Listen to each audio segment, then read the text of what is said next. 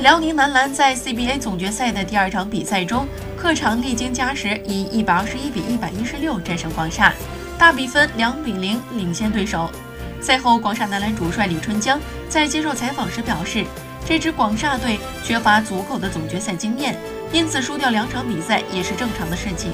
大比分零比二落后，并且即将迎来两个客场的比赛，让广厦的前景并不被太多人看好。